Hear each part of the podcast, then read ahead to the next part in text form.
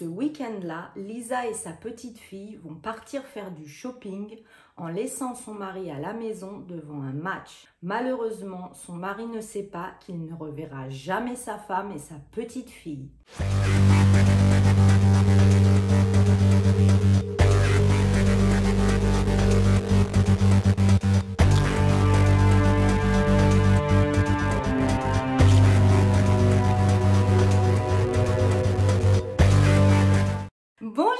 Bon, vous l'avez vu, on a un nouveau décor, je l'adore. Ça faisait longtemps que je voulais un effet mur, style usine désaffectée. Vous me direz en commentaire ce que vous en pensez. Alors, l'histoire d'aujourd'hui, franchement, moi, quand j'en ai pris connaissance, elle m'a fait capoter.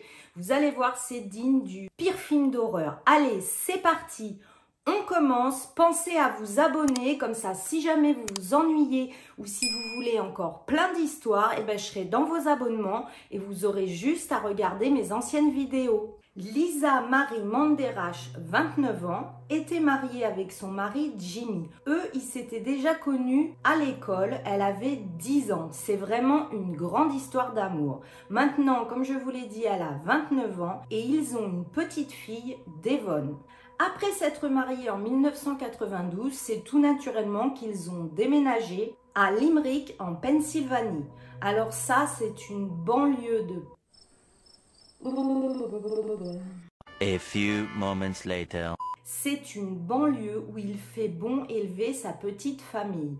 Il y a un collège, un musée et même un superbe parc. C'est un petit côté désuet, vous savez, comme dans les films de Noël là qu'on voit aux États-Unis, dans les petites villes. Eh bien, cette ville, elle est comme ça. Il y fait bon vivre et en plus, on s'y sent vraiment en sécurité pour élever sa famille. Lisa, elle travaille comme cariste dans le milieu alimentaire et sur son temps libre, elle est vraiment adorable. Elle fait du bénévolat pour une association. Comme Jimmy, son mari, ben lui, il travaille également à plein temps. Ils ne se voient pas beaucoup la semaine. Donc, ils adorent tous les deux profiter de leur couple et de leur petite fille pendant les week-ends.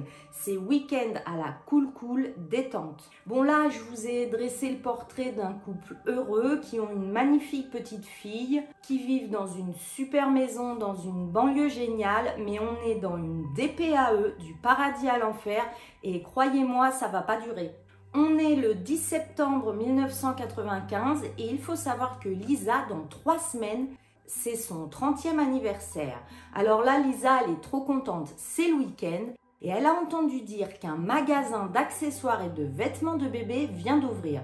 Le magasin s'appelle Your Kids and Mine. Lisa va faire part à Jimmy, son mari, qu'elle a envie bah, de visiter le magasin, hein, de faire du shopping puisqu'elle a un petit bébé. Et lui, il lui répond tout de suite qu'il y a un match à la télé, qu'il a envie de se reposer à la maison et qu'elle a qu'à aller avec la petite ben, visiter le magasin. Lisa s'en va visiter le magasin et à ce moment-là, Jimmy ne se doute pas que quand il dit au revoir à sa femme et à sa fille, il ne les reverra jamais.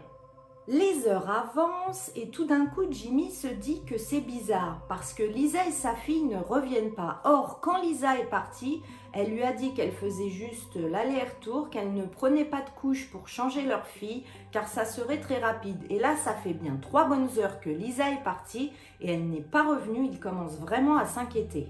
Du coup, Jimmy, là, il est inquiet. Hein. Il va appeler toute la famille. Du côté de Lisa, de son côté, il va leur demander si Lisa leur a téléphoné, si Lisa est passée les voir. Et dans les témoignages, la famille dira même que c'était un peu précipité de s'inquiéter comme ça. Malgré tout, il est important de savoir que Lisa et Jimmy correspondaient énormément, ne pouvaient pas rester une heure sans s'appeler. Et c'est pourquoi bah, Jimmy avait été si inquiet. Jimmy va contacter la police et très rapidement, la police va retrouver la voiture de Lisa. C'est une Firebird de 1988 rouge et elle était garée dans le parking où justement Lisa était allée faire du shopping dans le magasin de bébé Your Kids and Mine. Aucun signe d'effraction dans la voiture, aucun signe d'acte criminel ou de tache de sang. La voiture est impeccable mais par contre il n'y a ni Lisa ni le bébé. Comme à côté du magasin de bébé qui est maintenant fermé à 7 heures, il y a encore un magasin ouvert, c'est le magasin Acme. Jimmy et toute la famille qui est venue le rejoindre décide de faire des recherches bah, dans le magasin Acme, se disant que peut-être Lisa a voulu aller faire un petit peu de shopping dans le supermarché. Ils y vont tous, ils vont fouiller tous les rayons, aller après aller, chacun à leur tour, aucune trace de Lisa et du bébé. Malheureusement, ce même après-midi, en fin d'après-midi, la police a reçu un appel de randonneurs qui se promenaient dans des allées dans une forêt. Ils avaient retrouvé un bébé dans le fossé. Et là, bizarrement, le papa de Devon n'a pas envie d'aller identifier le corps à la morgue. Cela va paraître très bizarre aux policiers et du coup c'est son frère qui va aller identifier le bébé, c'est bien Devon. D'un autre côté, certains policiers diront que c'est bizarre qu'il n'y soit pas allé et d'autres, policiers et la famille diront que cet homme en une seule journée venait de vivre l'horreur. Son bébé est mort, il ne sait pas où est sa femme alors que c'était un week-end tranquille et qu'il était trop éprouvé pour aller faire bah, l'identification. Bon alors, euh, ni une ni deux, hein, la police s'est dit que dans bien des cas, c'est le conjoint qui assassine sa femme ou son mari, du coup, le Jimmy en garde à vue, ils vont l'interroger. Lui, bien sûr, dit qu'il est innocent, mais eux continuent quand même à lui poser des questions. Pendant ce temps-là, les policiers vont continuer à inspecter les sentiers du parc où ils ont retrouvé le bébé. Ils vont également aller au magasin Acme interroger toutes les personnes qui ont fait du shopping et ils vont réussir à retrouver une personne qui était allée dans le magasin de bébé et qui dit bien avoir vu Lisa et sa fille à 15h30. Bon alors toujours, euh, ni une ni deux, la police se dit on va fouiller ce magasin de bébé et là vous n'êtes pas prêts ils vont retrouver dans l'arrière-boutique des dizaines de livres olé olé coquin coquin si vous voyez ce que je veux dire ils vont ouvrir l'aspirateur du magasin et retrouver des mèches de cheveux longs et noirs comme ceux appartenant à Lisa, ainsi que des taches de sang et une tache suspecte sur la moquette du magasin. Détail bizarre, bizarre, il y avait un œilleton dans une des cabines où se changeaient les enfants, ce qui voudrait dire que la personne qui tient le magasin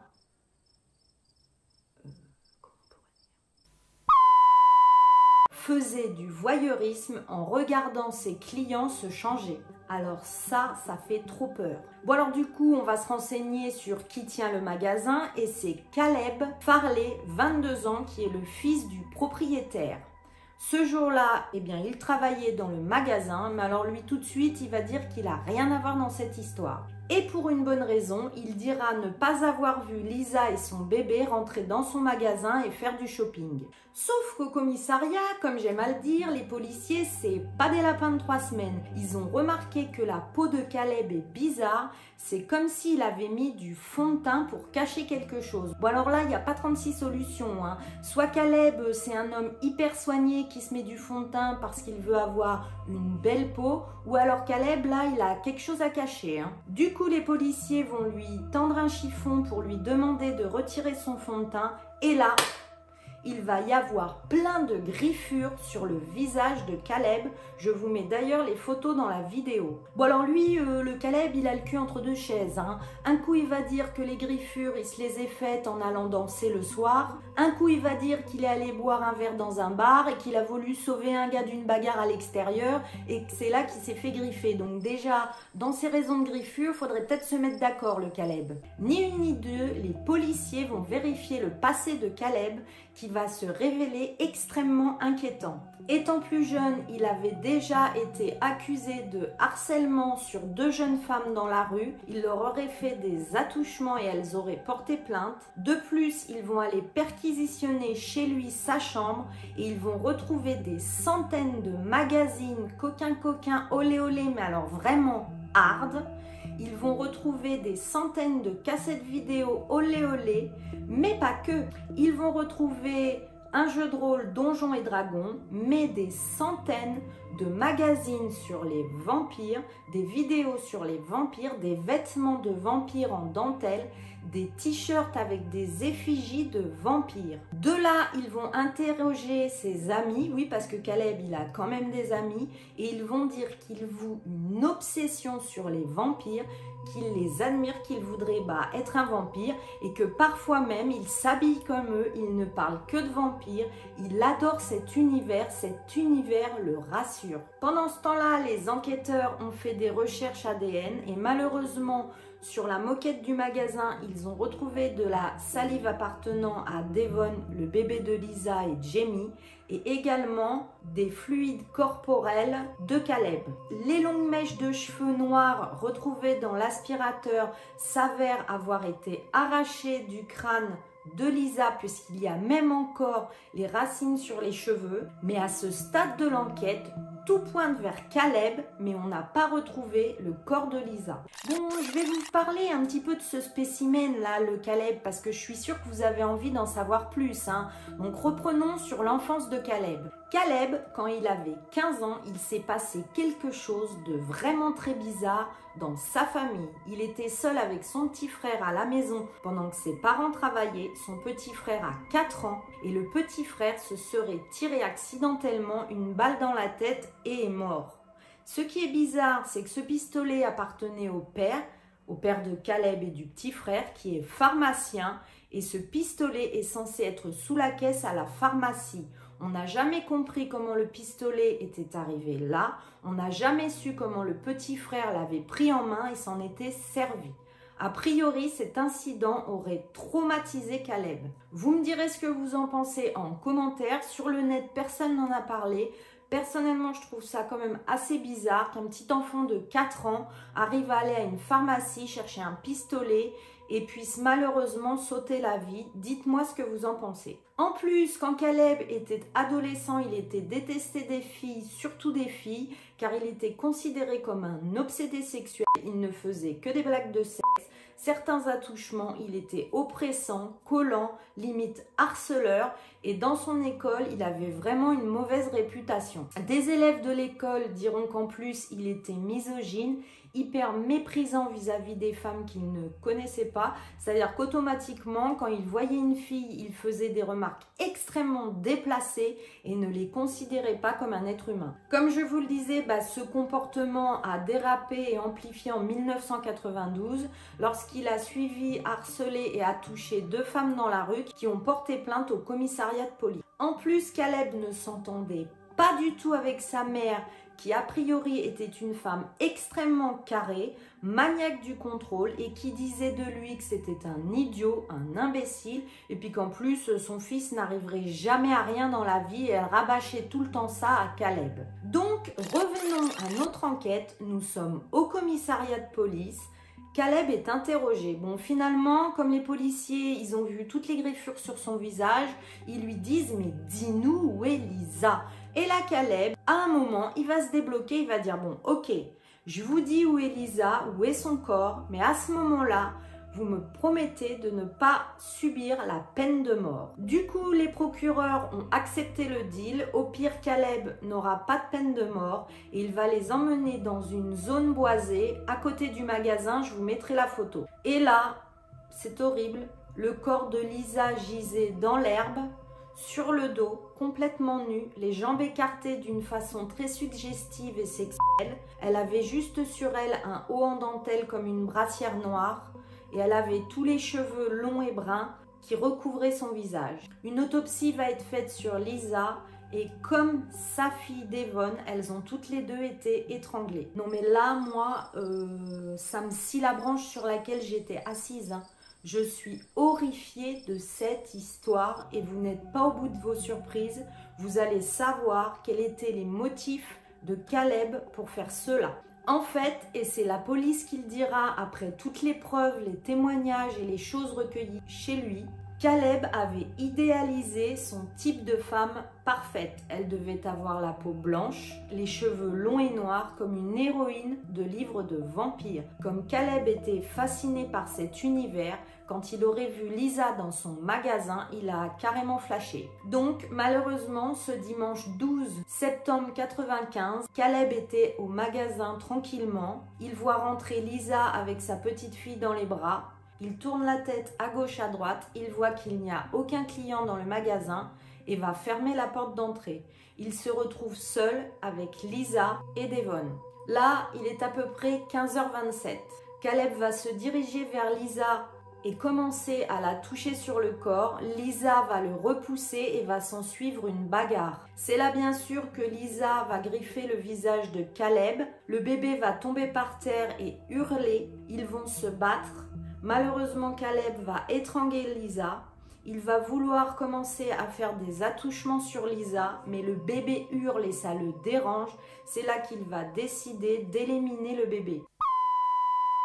Bon alors, faut pas croire, hein, tout ça, le Caleb, ça le perturbe pas du tout, hein, parce qu'une fois Lisa sur le sol et le bébé tué, lui, il va faire ce qu'il a à faire avec Lisa et va avoir des relations intimes avec elle malgré qu'elle soit morte. Puis il va prendre les deux corps et les mettre dans le coffre de sa voiture. Dans un premier temps, il va traverser le parc national et il va jeter le corps du bébé Devon.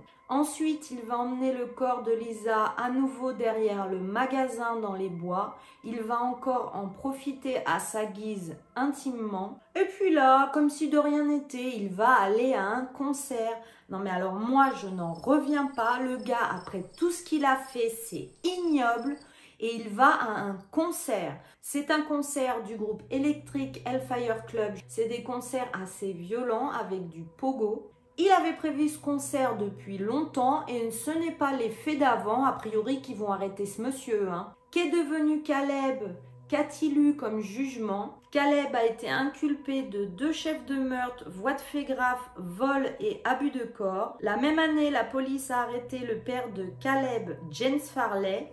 Vous savez, je vous avais dit, son père, il possédait une pharmacie. Ah bah lui, c'est pas mieux. Hein. On comprend pourquoi Caleb, il est comme ça. Hein. Le père, il a été arrêté parce qu'il promettait des médicaments à des femmes en échange de rapports intimes. Mais c'est quoi cette famille en fait? En 2012, Caleb a tenté d'annuler sa condamnation. Il a jugé et dit qu'à 22 ans, on était trop jeune pour être responsable de ces faits. Mais, euh, les juges et les procureurs, ils n'ont rien voulu savoir. Sa condamnation est maintenue et il est toujours en prison et sera en prison à vie et on est bien content. À Limerick, en Pennsylvanie, ils ont réussi à amasser la somme de 250 000 euros pour construire une aire de jeu en mémoire de Lisa et Devon, car les habitants ont été extrêmement choqués de ce fait, de savoir qu'un jeune homme de 22 ans a voulu jouer au vampire et pour combler sa soif de sang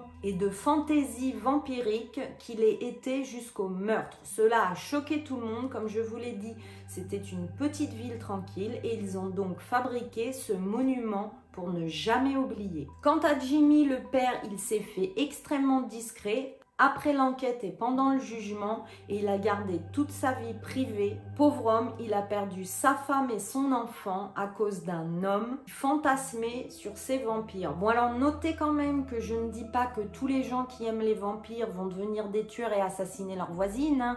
Moi-même, je suis fan de films d'horreur.